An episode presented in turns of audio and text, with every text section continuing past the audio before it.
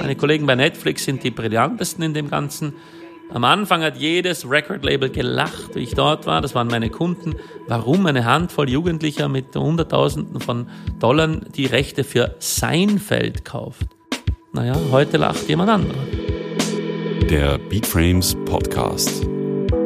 Moderiert von Maximilian Hecke und Matthias Neumeier. Nach dem Businessstudium in St. Gallen und einem Doktor in Finance verzichtet der damals 24-jährige Christian Birkner auf einen sicheren Job bei McKinsey und entscheidet sich stattdessen für die Firmengründung im Silicon Valley der 90er Jahre.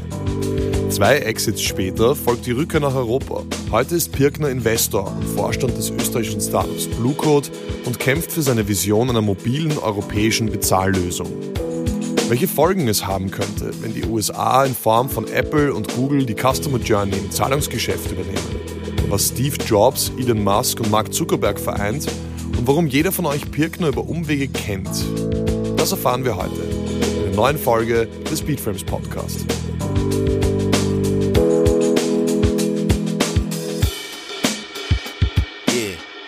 Ich wette, dass so gut wie jeder, der diesen Podcast hört, trägt zumindest einen Teil von dir tagtäglich mit sich in der Tasche herum. Und zwar in Form einer App namens Shazam. Erklär uns doch mal den Zusammenhang bitte. Gerne. Ähm, ja, lang ist her. Ich hab, äh, bin in Wien aufgewachsen, bin dann in die Schweiz ins Studium und bin dann in die USA äh, nach New York für ein Doktorat in der Finanzwissenschaften. Und dort habe ich viel programmiert, auch Algorithmen programmiert über äh, Zeitreihen, über Aktienanalysen und Co. Und was dann passiert ist, nach dem Doktorat bin ich nach San Francisco und ein guter Freund von mir hatte eine enorm große CD, Musik-CD-Collection. Und er war einer der frühen, die diese CD-Collection gerippt haben, also ins digitale äh, MP3 konvertiert haben. Und mit dem Problem konfrontiert war, da steht jetzt nur Untitled Track 1, Untitled Track 2. Also die äh, Datenbanken, wie man Lieder beschreibt und wie man sie erkennt, gab es nicht. Und da war dann kam die Idee auf, das kann es ja nicht sein. Es ist ein Formatwechsel von der Musik findet statt. Und es kann doch nicht sein, dass die digitale Alternative so viel schlechter ist als die analoge, wo zumindest weiß man, welches Lied spielt. Ja. Und da kam es dann zur Idee, ja, könnte man das nicht mit Software lösen? Und dann haben wir die Waveforms dieser Lieder angesehen und gesagt, was unterscheidet ein Lied vom anderen? Und dann long story short, ein sehr guter Freund von mir, der ähm, weitaus talentierter in dem ist, äh, Rehan Khan, ist jetzt Chief Scientist bei Google und jetzt ist er gerade zu Uber gewechselt. Mit dem zusammen im Keller haben wir rumprogrammiert und diese Zero Crossings und Energy Bands haben wir versucht rauszufinden, wie, wie, wie kann man das machen. Dann haben wir einen Deal gemacht mit einer Firma in New York, die eine Million CDs hatten, also 30 Second Samples und haben die gebeten, ob wir für all die ganze Million mal durchforsten dürfen, um ein weites Spektrum an Liedern zu analysieren. Und dann führt eins zum anderen, äh, dann nimmt man Lieder, matcht die gegen das große Universum und muss jetzt Algorithmen hinbekommen, die wenige dieser False Positives, also dass man nicht ein falsches Lied erkennt, aber auch die nicht so streng sind, dass man nie ein Lied erkennt, weil man sich nicht sicher ist. Und das ist die Kunst des Ganzen, das haben wir dann gemacht, haben wir patentiert und dann haben wir das lizenziert und dann war Shazam einer der Lizenziaten, auch dann und vor allem auch für die Metadaten für das Projekt, aber auch Sony und einige andere dann. Ja. Du hast es angesprochen, ähm, Business Studium in St. Gallen, nachher Finance Doctor in New York. Du warst damals 24. Sämtliche Investmentbanken und Beratungshäuser äh, haben wahrscheinlich um dich gebuhlt. Was hat dich dazu gebracht, das Risiko einzugehen und einfach in Silicon Valley abzuhauen? unweise zu sein war es. Richtig, ich war recht jung, weil es, also nicht wegen mir, es war in Österreich maturiert man mit 18 und die Schweizer Universität St. Gallen, das ist ein professionelles, also wie ein Reisebüro genial organisiert. Also entweder man fliegt raus oder man kommt da doch recht zügig durch. Ähm, äh, und das Doktorat, ja gut, da hatte ich Glück in einem großartigen PhD-Advisor. Einer, ein Dr. Weigand, war der Chief Scientist bei Amazon und der andere war der Professor Zimmermann, ähm, Schweiz bester Finanzdoktor. Also mit den zwei war sehr viel Druck da, dass man auch dieses Thema schnell beendet. Das heißt, richtig, wie das, ähm, wie das vorbei war, war es eigentlich, was ein vernünftiger Sohn nach seiner Ausbildung tun muss. Er geht jetzt entweder zu einer Investmentbank oder zu einem Beratungshaus. So kam es dann auch. Also ich hatte von äh, Goldman Sachs und von McKinsey ein Angebot. Es war so kein großes Buhlen von vielen, aber ein paar tolle Häuser waren's. Und dann ist das Unglück passiert. Das ist ähm, eine lustige Geschichte. Ein McKinsey-Partner hat dann beim Abendessen, wo ich eigentlich hätte den Arbeitsvertrag unterschreiben sollen, hat dann nach ungefähr einer Stunde und mindestens ein oder zwei Flaschen Rotwein, hat er gefunden, ich sei noch etwas äh, jung und könne mir erlauben, äh, was zu riskieren, weil ich hatte die Fantasie von diesem Musik-Startup. Und der Mann hat dann eigentlich äh, alleinhändig mein Leben in andere Bahnen gelenkt mit dem Versprechen, ich soll jetzt das nicht erzählen, zehn Jahre, weil es ein Job sei, mich anzustellen. Ich soll das riskieren und äh, ich hätte jederzeit einen Job zurück bei McKinsey. Ich muss nur anrufen.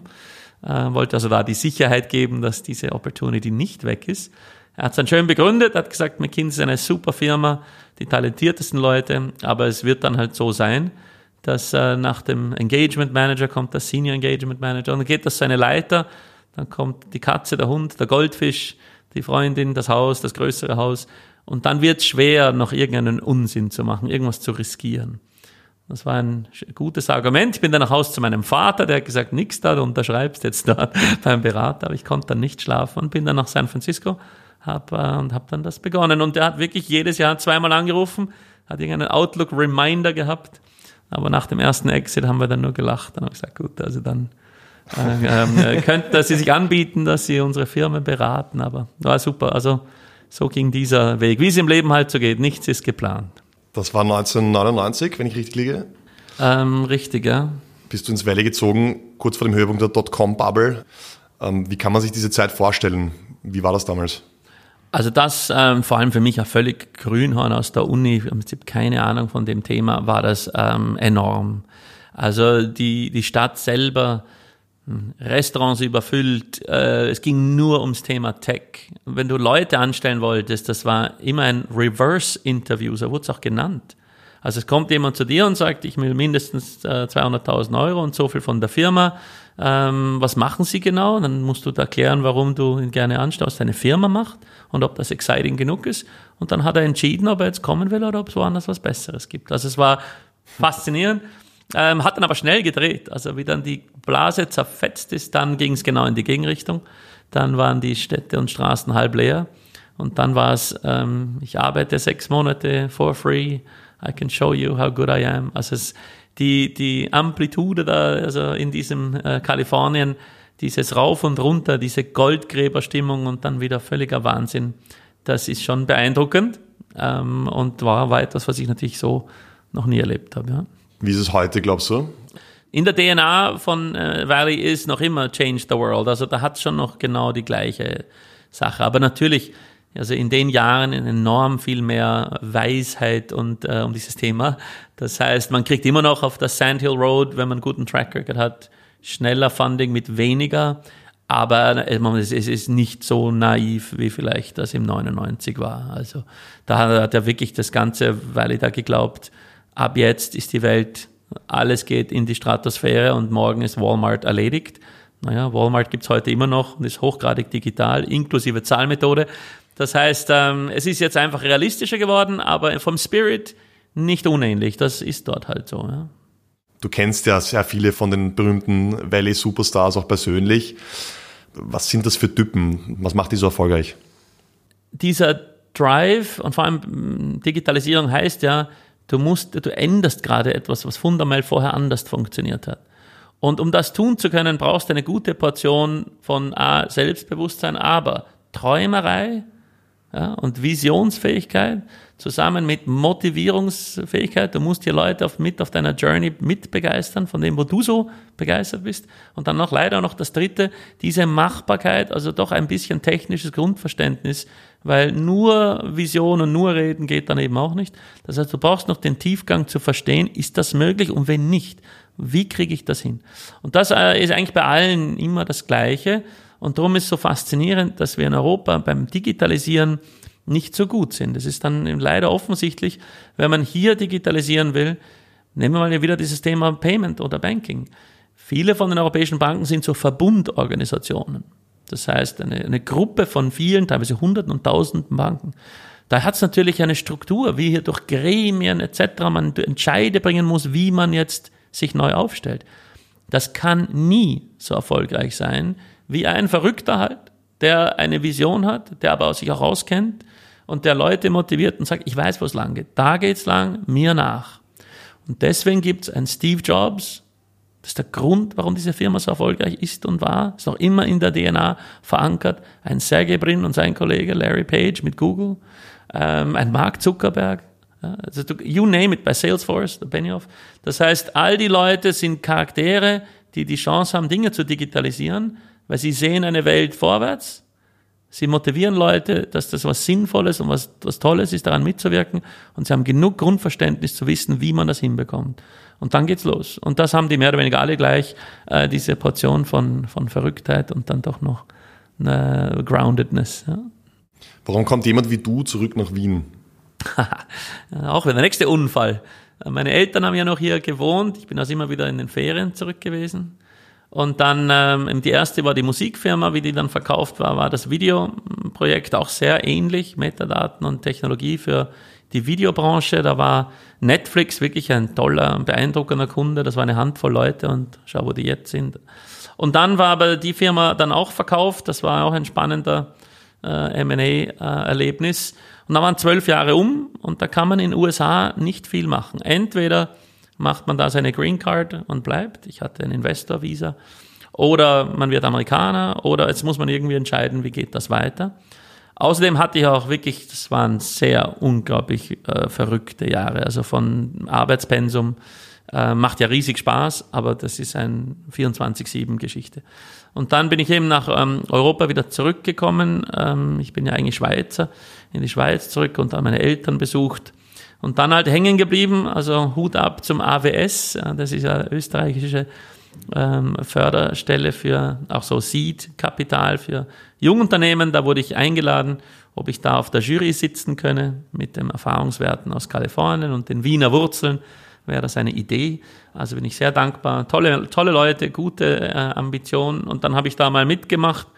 Ja, und dann stolpert man in das eine oder andere Projekt und hilft mit und macht und tut.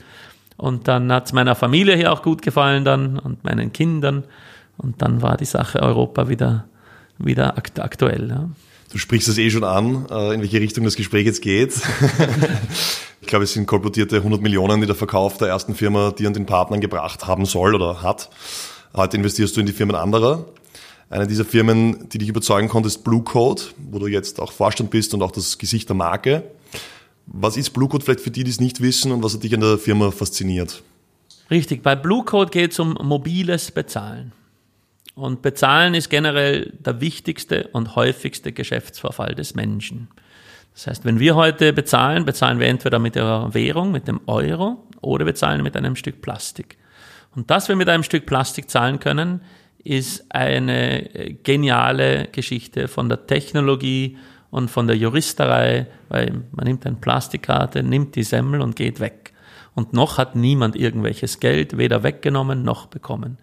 Und das ist eine faszinierende Geschichte und darum geht es jetzt äh, vermehrt wieder im nächsten Formatwechsel, denn jetzt werden wir dann mit unseren Mobiltelefonen zahlen. Das heißt, dieser wichtigste und häufigste Geschäftsverfall geht weg von einer statischen Plastikkarte hin zu einem dynamischen, interaktiven Medium wie das Mobiltelefon. Und das ist Sprengkraft vorprogrammiert, wie sie seinesgleichen sucht. Was machen wir bei Blue Code? Wir versuchen genau bei diesem Formatwechsel, weil immer wenn Formate wechseln, ist das eine ideale Chance, die Karten neu zu mischen. Ist noch ein bisschen skurril hier. Aber die Karten werden in diesem Mobile Game jetzt neu gemischt. Und da versuchen wir eine Lösung zu präsentieren, die eben nicht auf die Legacy setzt, die also die Kartenwelt nicht braucht, die die Visas und Mastercards nicht braucht, die die Googles und Apples nicht braucht, sondern dass wir eine Lösung technologisch, rechtlich und ähm, äh, finanziell hinbekommen, wie wir eine europäische Lösung haben, wie sich Geld von A nach B bewegen soll, äh, die eben nicht abhängig ist von anderen Staaten oder Konzernen. Unglaublich schwer, ist auch, äh, macht richtig Spaß, weil es ist wie ein Déjà-vu in Musik. Damals haben wir die CD in Streaming oder die DVD zum Netflix Technologie schreiben dürfen. Und jetzt kommt die Plastikkarte ins Telefon. Also ich erlebe mehr oder weniger das Gleiche nochmal, nur zehnmal so groß. Warum zehnmal so groß? Nicht nur, weil es der häufigste Geschäftsvorfall ist. Er ist mit Geld inhärent verwachsen. Es geht ums Geld, also das Geschäftsmodell ist inhärent. Aber der spannendste Punkt, kein Geschäftsverfall, den wir unternehmen, äh, zeigt deine Präferenzen besser als das Bezahlen. Du kannst tweeten, chatten, liken, posten, sharen, was auch immer du willst. Das ist auf eine Art eine Fake Reality. The truth ist, wenn das Geld fließt. Das heißt, zeig mir dein Bankkonto und was du machst und that's, that's the real you. Und das macht natürlich enorme Sprengkraft, weil die wenigen, die das begreifen, kommen eben leider häufig nicht aus Europa. Das ist wirklich, das ist das Faszinierende. Die Amerikaner, die auf diesen Space hinzielen, machen es aus einem Grund. Und der Grund ist, wer diese Datenbasis besitzt, wer die Präferenzen so wahr äh, darlegen kann, der kann ganze Geschäftsmodelle übernehmen und zwar im Handumschlag. Und deswegen ist ein spannender Space, weil es um so viel geht und weil Europa da denkbar lausig aufgestellt ist. Du kritisierst ja auch sehr oft, dass ähm, wenn die USA die Zahlungssysteme übernehmen, äh, das ungeahnte Konsequenzen haben kann. Was für Konsequenzen sprichst du da an? Ja, und ich mache das natürlich auch ähm, teilweise auch zum Provozieren, zum Aufwecken, dass man über dieses Thema nachdenkt. Also wie gesagt, ich habe lange in Amerika gewohnt, meine besten Freunde wohnen noch dort, ich liebe das Land und die Kultur, die kreieren die genialsten digitalen Produkte, die wir alle gerne nutzen und lieben und das ist auch gut so. Aber die Tragweite, wenn Europa keinen Plan B hat, wie Geld von A nach B fließt. Also wie gesagt, die Regeln, wenn du jetzt deine Bankomatkarte zum Billern nimmst, die schreiben nicht wir Europäer. Sprich, wer was wirklich wo verdient, wie die Daten funktionieren, das schreibt jemand anderer. Und die Konsequenzen sind jetzt nicht dramatisch bei einem äh, unter Anführungszeichen dummen Medium wie die Plastikkarte. Das ist Infrastruktur. Es wird aber dramatisch, wenn es interaktiv wird. Und wenn man da die Kundenreise abgibt über den Kaufvorgang, dann gibt man alles auf. Und das sind eben die Beispiele in der Musik. Nochmal, nochmal, die Parallelen sind frappant.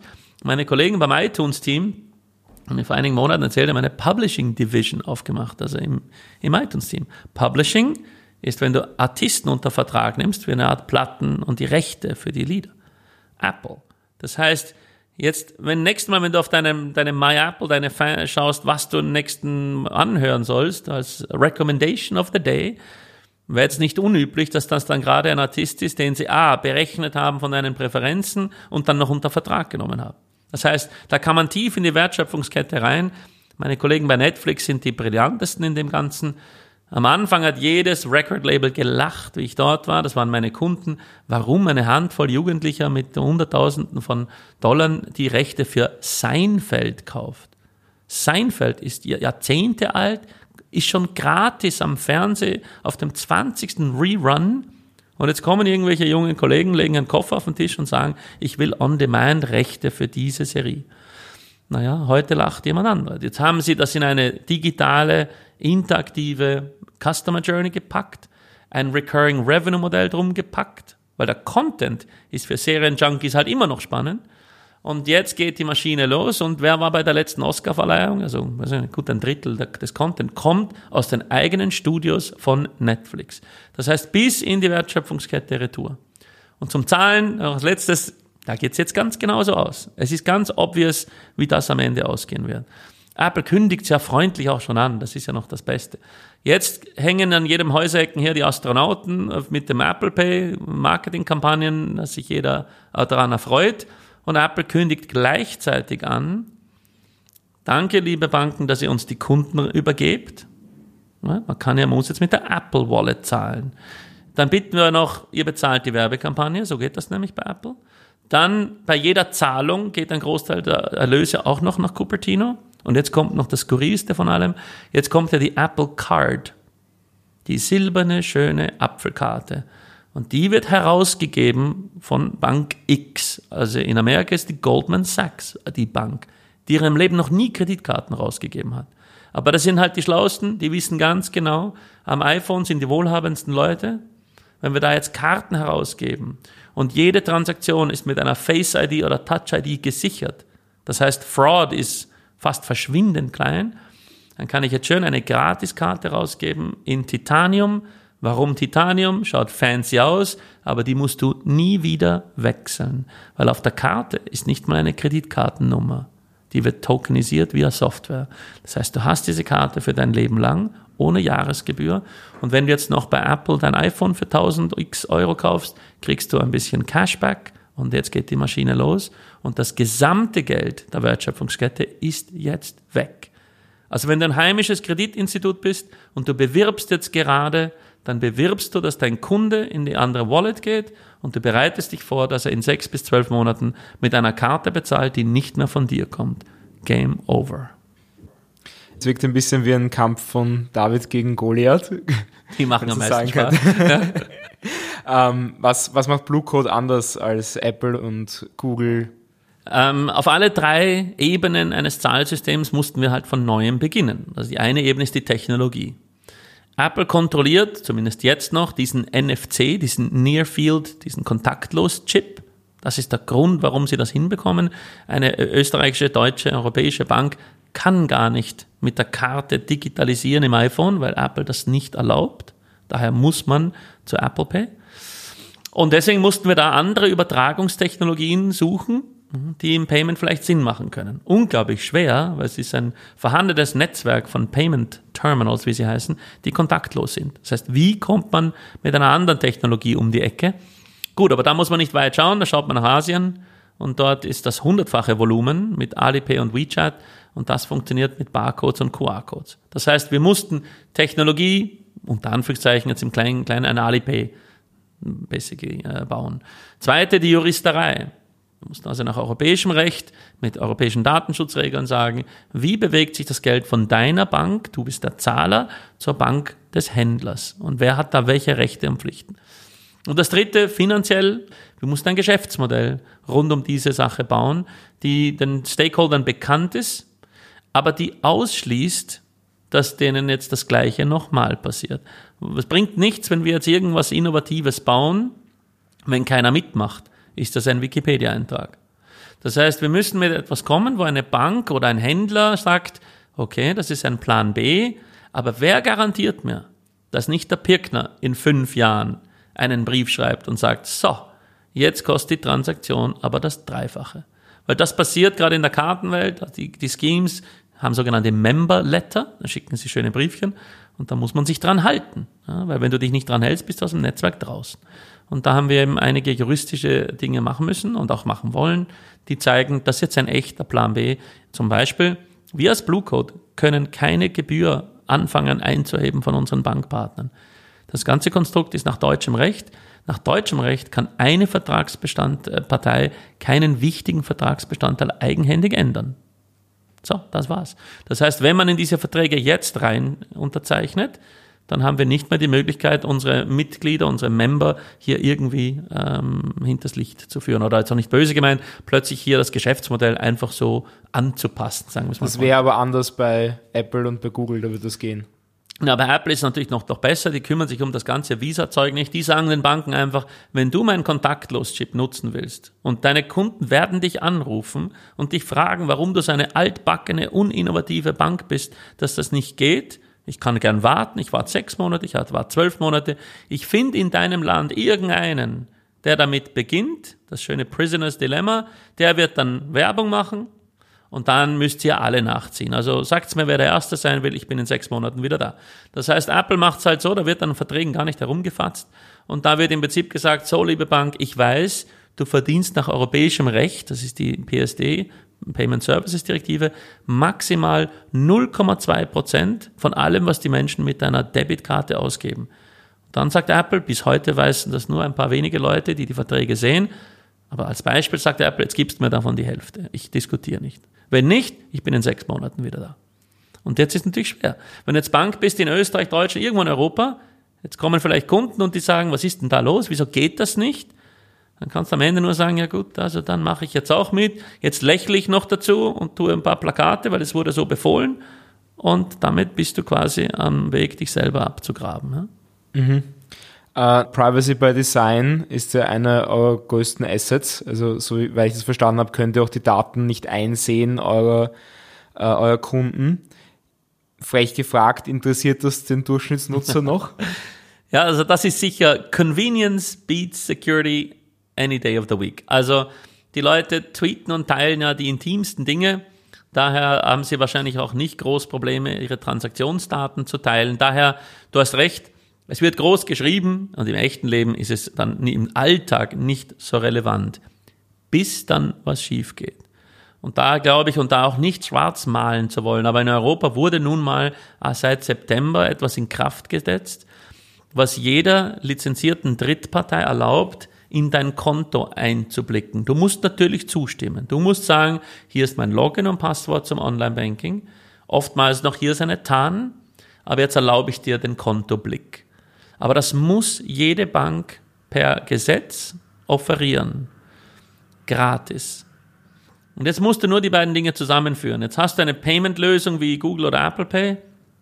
Mich würde es jetzt nicht verwundern, wenn in drei, sechs, neun, zwölf Monaten in der Apple Wallet du shakest dein Telefon, starrst hinein mit Face ID und jetzt steht zum Beispiel dein Kontostand immer dort. Das ist der Hauptgrund, eine Banking-App zu öffnen. Wie viel ist am Konto? Ist die Miete schon weg? Ist das Gehalt gekommen? Wenn du, wenn dir Apple jetzt anbietet, willst du das nicht gleich am Frontpage nur mit deiner Face ID, nehme ich an, werden viele sagen, hey, das ist ja genial. Jetzt geht's los. Login, Passwort, TAN. Jetzt haben Sie 90 Tage lang täglich viermal das Recht, ins Konto einzublicken, ohne dass du groß etwas dazu, dazu tun musst. Und jetzt nimmst du das, wenn ich 90 Tage dein Konto ansehen kann, sehe ich deine letzten zwei bis drei Gehälter. Und wenn ich jetzt genau die Bank bin, die die Apple Card rausgibt, ist das Thema erledigt. Ich sehe deine Bonität, ich sehe deine Ausgabenstruktur. Jetzt kriegst du die Apple Card gratis in die Apple Wallet mit Limit X und der Zug fängt an zu rollen. Drum die Frage, stört jemanden? Sorry für die lange Antwort, aber stört jemanden? Nein, solange es großartige Produkte sind, wird jeder sagen, es ist genial und es ist auch genial. Das Problem kommt dann, dass jetzt plötzlich Drittparteien zum Beispiel dein Gehalt und Co. wissen. Also es wird der Tag kommen, wo die schöne Gehaltsliste am Internet erscheint und dann werden alle wieder sagen, wie kann denn das sein? in Europa, Datenschutzgrundverordnung und das Gehalt ist so noch die letzte Bastion, wo die Leute ungern darüber reden. Ja? Kontostände, Saldenlisten, Ausgabenstrukturen. Wenn das dann mal draußen ist, dann kommt der Aha-Effekt. Dann heißt es, wie ist das möglich? Und dann kann man es rückverfolgen. Wir Europäer haben per Gesetz Technologie den Banken auferzwungen, dass sie das hergeben müssen, gratis. Und wir Kunden haben durch großartige digitale Produkte zugestimmt, weil es irgendwo Vorteile hat. Und dann ist halt mal irgendwo ein Fehler unterlaufen. Und der wird passieren, da mache ich auch gar keinen Vorwurf, das ist schwer, so viel Daten so secure immer zu halten. Und vor allem bei Drittparteien, wo dann teilweise nicht mehr genau weißt, wer die sind. Also kurzum, ja, jetzt kehrt keiner, wenn es dann kracht, wird spannend. Wie funktioniert das? Ihr habt ja eine strategische Partnerschaft mit Alipay abgeschlossen. Super, ja. Jetzt wie machen wir wie passt das da zusammen? vollen Rundumschlag. Ähm, und zwar ist das recht, äh, recht spannend. Wir machen ja mit Blue Code von der Technologie was ähnliches. Wir zeigen diese Strichcodes. Hat Alipay mal angerufen und gesagt, man könnte doch zusammenarbeiten. Ja, also das klingt jetzt interessant. Ich renne da durch halb Europa mit der Europa-Story und dann kommt der Chinese zum Kaffee. Ich habe das gut angehört, aber im Prinzip, was jetzt passiert ist, es kommen nach Europa Millionen von asiatischen Touristen. Die kommen so, so oder so. Jetzt war die Frage, wenn die jetzt zum Billa gehen oder besser zum Bipa und Babypulver kaufen wollen, weil das bessere Qualität ist in Europa als in Asien, dann werden die zahlen wollen. Und jetzt war die Frage, wenn die jetzt einen Alipay-Code zeigen, soll die Bipa-Kassiererin genauso wie bei Blue Code diesen Code abscannen? Und was passiert jetzt? Der, die Zusammenarbeit ist jetzt so, wir lesen diesen Alipay-Code, von den Chinesen. Wir schicken den ins China-Netzwerk und fragen, ob das in autorisiert wird, diese Zahlung. Und dann schicken wir die Antwort zurück an die Pipa-Kassiererin. Und dann läuft der Chinese mit 20 Milchpackungen aus dem Laden. Das heißt, was machen wir? Wir teilen von weder unseren Nutzern noch Blue Codes gar nichts, sondern wir haben eine europäische Infrastruktur für dieses optische Bezahlen gebaut. Muss mich fragen, wie eine Straße, und jetzt erlauben wir, dass das chinesische Auto drauf fährt, nach unseren Regeln. Und da ist generell, wo wir hingehen möchten. Wir haben ja nichts, also hoffe ich, oder zumindest wie wir sicher nicht, weder gegen Amerikaner, noch amerikanische Ideen, noch gegen Chinesen und chinesische Ideen. Also ich zumindest, also sicher gar nicht. Ich liebe diese Disruption und Innovation. Aber was wir halt sagen ist, wir Europäer brauchen eben auch Infrastruktur. Und wenn dann andere auf dieser Infrastruktur das benutzen wollen, immer gerne. Weil am Ende muss der Händler zustimmen, ob er diese Kaufkraft will. Es muss der Kunde zustimmen, dass ja, ob er so zahlen will, das haben wir gar nicht reinzugreifen. Und generell am Ende die einzig hohe Macht auf dieser Welt ist der Mensch, ist der Kunde. Soll machen genauso, wie er es möchte.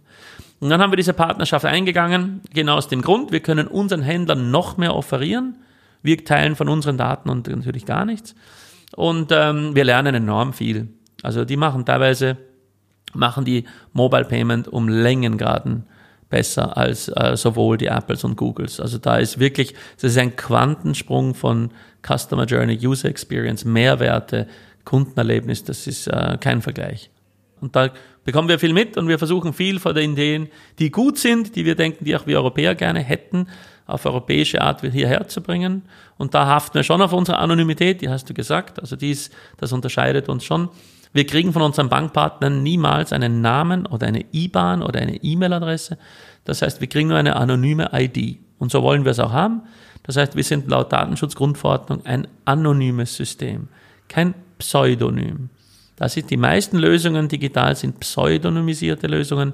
Wo ist der Unterschied? Bei einem Pseudonym kannst du mit sogenannten reasonable means auf den Ursprung und auf die Identität schließen. Bei einer anonymen Lösung kannst du mit reasonable means das nicht.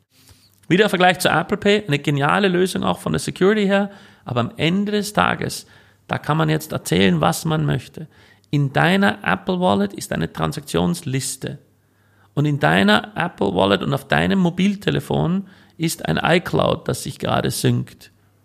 Ja, das ist richtig, das sind ganz sicher zwei Server in den USA, teilweise für bestimmte Use Cases sogar zwei Firmen. Also die passen auf, das ist eine super Firma, muss man nichts unterstellen. Aber mit Reasonable Means ist hier eindeutig der Match möglich. Es geht doch gar nicht anders. Wenn ich das Betriebssystem besitze und deine iCloud-Daten habe, um deine Daten zu synken und deine Shipping-Address für dein Payment, dann habe ich natürlich mit den Transaktionsdaten den Rest auch noch. Sie können, wenn Sie wollen. Genau, aber sie werden es sicher nicht tun. Die Firma hat wirklich Integrität auf der DNA. Die wollen auch die Daten nicht, um irgendwas zu personalisieren. Die wollen ein geniales Payment-Produkt schaffen. Das wollen sie. Weil dann werden wir weiterhin diese Telefone kaufen, diese Telefone benutzen und dass hinter den Kulissen der Großteil der Payment-Einnahmen zu ihnen fließen, aber eben von den Banken, nicht von uns Endkonsumenten. Das ist ein schöner Nebeneffekt, darum ist die Firma die immer noch die wertvollste. Jetzt, glaube ich, kamen die Saudis mit der Ölfirma. Aber so Top 3 ist sie noch ähm, und wird sie auch bleiben, wenn sie weiterhin so genial exekutieren. Du sprichst immer davon, dass der größte Erfolg darin besteht, die eigene App irgendwann abzudrehen. Also du baust eigentlich eine Brand, die irgendwann keine Brand mehr sein soll. Wie sehen mögliche Exit-Szenarien aus für Blue Code? Und da natürlich auch, das ist auch etwas plakativ, aber da ist sehr, sehr viel Wahrheit dran. Wir denken eben, weil wir keine B2C-Brand jetzt sind und noch keine sein wollen, vom End-Customer Journey her, wollen wir aber trotzdem eine App haben, um zu zeigen, was alles machbar ist. Aber am Ende gehört diese Reise in unsere Bankpartner oder jetzt immer mehr in unsere Handelspartner-App. Was ist also das Endziel? Ja, wenn unsere App vom Traffic nicht mehr relevant ist, finde ich, dann haben wir es geschafft, weil dann erfreuen sich viele Menschen dieser Art zu bezahlen, ohne dass wir sie auf die Schiene fuhren mussten, weil das gelingt als kleinere Firma natürlich nicht. Aber hat jetzt auch nichts mit Exit zu tun, sondern dann, dann funktioniert's, dann skaliert's. Solange der Barcode blau ist, sind wir guter Dinge, dass er dann eben im ganzen Netz äh, gelesen wird, und zwar nicht nur in Österreich, sondern es ist per Zufall die beste Farbe nach Schwarz, um von der Technik her einen Barcode zu machen, weil der hohe Kontrast bei der Lesbarkeit hilft. Und der Zufall will es, dass es die Farbe Europas ist. Und die beiden Dinge wollten wir verknüpfen und sagen, Solange diese optischen Zeichen diese Pantone-Farbe haben, äh, sollten sie in ganz Europa funktionieren und jedem den Mehrwert bringen. Und dann sind wir auch zuversichtlich, dass unser Modell aufgeht. Spannend, ja. Kurzer Exkurs noch vielleicht zum Fintech-Markt. Große Aufmerksamkeit bekommen ja derzeit vor allem die Challenger-Banken, also N26 als prominentester Vertreter, teilweise mit äh, monumentalen Bewertungen. Ist es gerechtfertigt?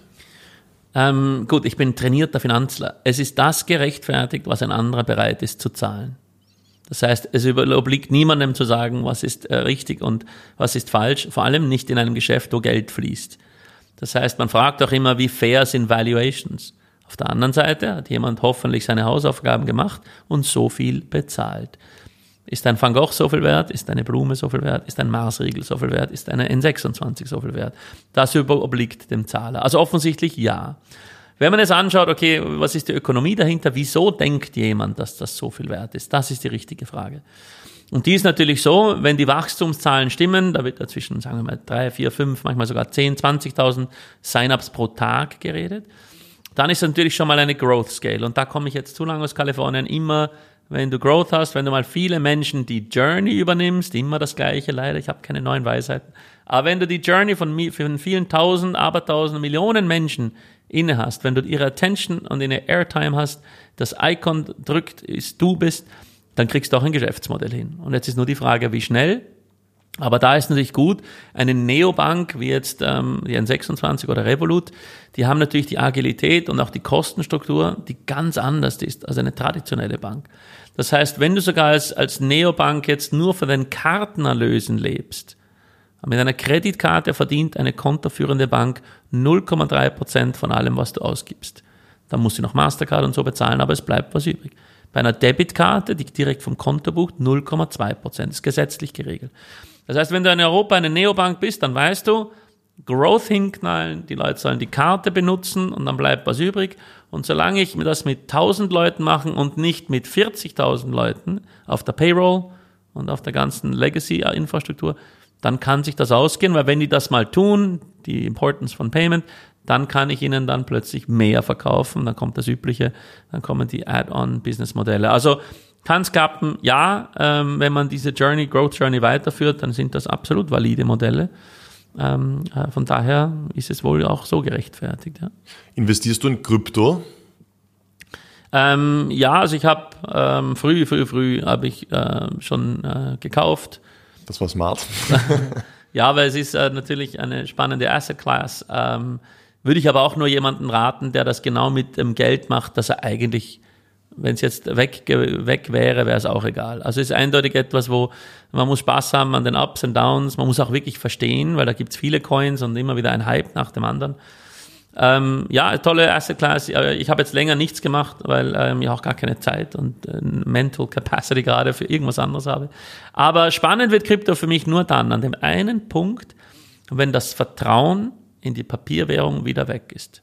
Alle zwei, zweieinhalbtausend Währungen, die es bis jetzt in der äh, Geschichte des Menschen gab, also die Fiat-papierbasierten Währungen, ähm, sind alle gescheitert.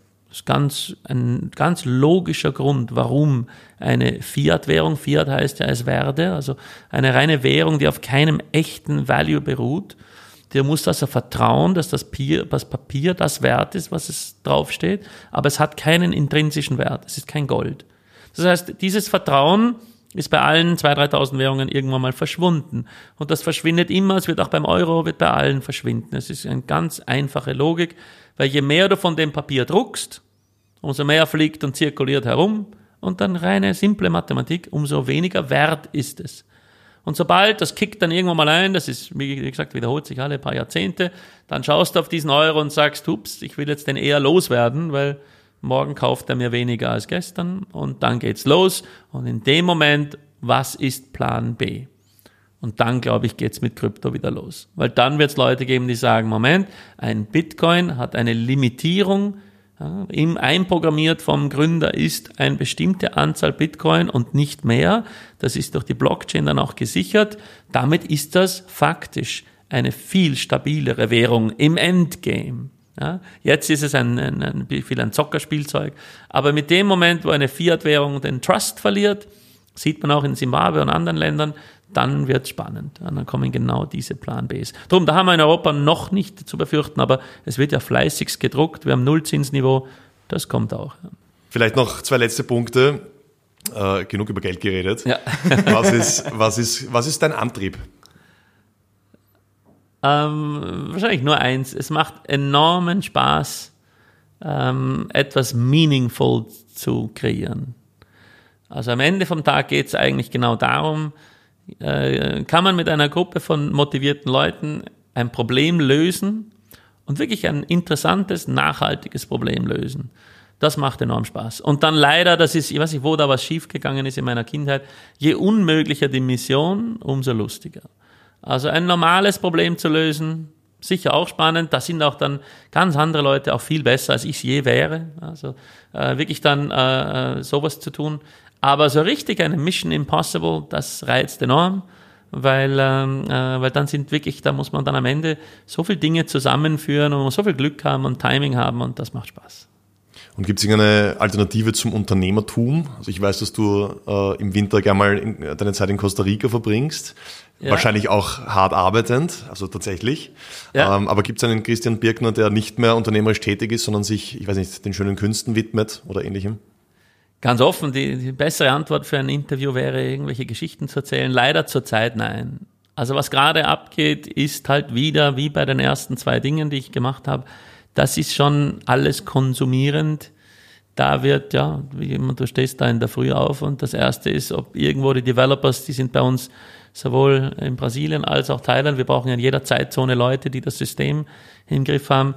Das heißt, es gibt kein Ende. Also wenn ich dann da, wenn es spät wird, dann sind meine Kollegen im westlichen Hemisphäre wach und erzählen Geschichten und wenn es früh ist, sind es noch die im Osten. Also heißt, gibt's was, nicht wirklich, jetzt ist gerade äh, Nummer eins, ist immer Familie, aber da kommt dann diese Mission und viel mehr gibt es da keinen Platz. Ne? Der Beatframes Podcast. Convenience is King, spannendes Thema, das den einen oder anderen mit Sicherheit beim nächsten Einkauf mit Apple Pay beschäftigen wird. Bin gespannt auf eure Meinung und Reaktionen. Matthias und ich bedanken uns fürs Zuhören und wünschen euch wie immer viel Erfolg und alles Gute.